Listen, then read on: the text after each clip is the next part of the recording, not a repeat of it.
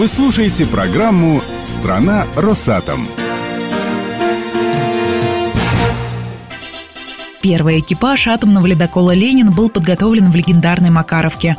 О том, как сегодня куют кадры для атомного ледокольного флота, мы побеседовали с заведующим кафедрой судовые ядерные энергетические установки Государственного университета морского и речного флота имени адмирала Макарова Алексеем Ластовцевым.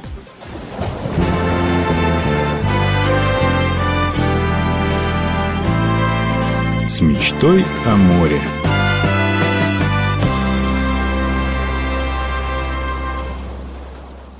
Алексей Юрьевич, с вашей точки зрения, какая дисциплина самая важная на вашей кафедре? Мы давным-давно их учим психологии управления экипажем. Этого еще слова никто не произносил. А мы такую дисциплину ввели, потому что мы знаем, что такое нахождение вот на борту мужском коллективе, в основном мужском коллективе, когда постоянно за бортом трещит, ломается лед, все гудит. И когда ты не идешь допустим, из Санкт-Петербурга в Буэнос-Айрес, где все цветет, пальмы, обезьяны, а когда ты идешь вот из одной точки пришел, постоял, вернулся в обратную точку. И вот все время вот эта монотонность, она очень здорово выматывает. Поэтому психологическую подготовку мы обязательно для этих категорий людей преподаем. А что значит переподготовка персонала? Мы берем вот осредненного инженера-моряка, и должны подготовить его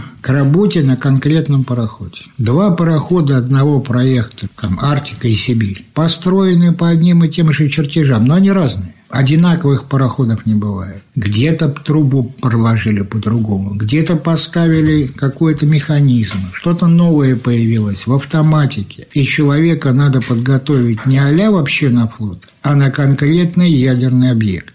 Вы же огромное количество будущих сотрудников Росатомфлота видели. Вы сразу можете понять, будет потом человек работать на ледоколах или не будет? Это становится понятно, когда человек садится на тренажер. Есть прекрасные ребята, которые очень умные. Они знают формулы, они знают железяки. Но у него психомоторика такая, что он на действие откликается на пару секунд позже, чем надо. Сейчас молодежи вообще мало. Среди этих-то людей моряков найти очень тяжело. А уж моряков-атомщиков найти совсем тяжело. Сейчас подготовка атомщиков превратилась практически в подготовку штучного товара. Для того, чтобы решить эту проблему, решить ее в масштабах государства, мы вышли с предложением Давайте не размазывать всю подготовку по всей России. Вот давайте здесь, на нашей базе, на отработанном месте создадим единый государственный центр подготовки кадров для всего, что плавает на воде. Независимо это плавучая атомная станция, ледокол, крейсер, фрегат или что-то еще.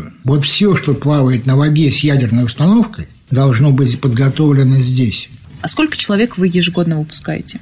Мы набираем всего одну группу, 25 человек. На выходе бывает 10 человек, 6 человек, 12 человек. Очень многие по здоровью уходят. Давление прыгнуло, все, тебе море закрывает. Вот так все время случилось у меня. Меня обнаружили гипертонию, мне закрыли море, то есть к чему я себя готовил, да, к чему я стремился всю жизнь. Но, с другой стороны, ничего вредного не бывает по жизни. Закрыли море, я пошел по научной по учебной части. Вы говорите, что сейчас очень мало студентов, которые действительно смогут стать настоящими моряками-атомщиками. А если говорить о преподавателях? У нас на кафедре процентов 40 те, кто плавали, долгие годы плавали на атомоходе. Но есть одна вот хитрость. Прекрасный специалист, который работает изумительно, он рассказать ничего не может.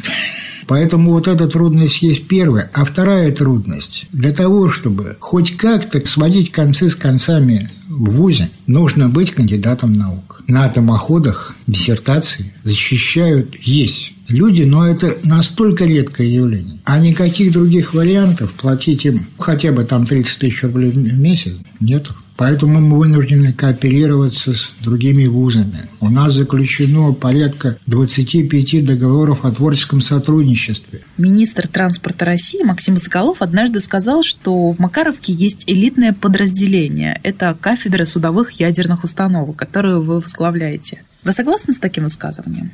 Слышать это из уст министра было приятно, без всякого сомнения. Это ведь не пустые слова. У меня на самом деле собраны элитные ребята, элитные преподаватели, классные мужики, женщины потрясающие. Как-то 30 человек. Большая кафедра. Но живем как единый механизм.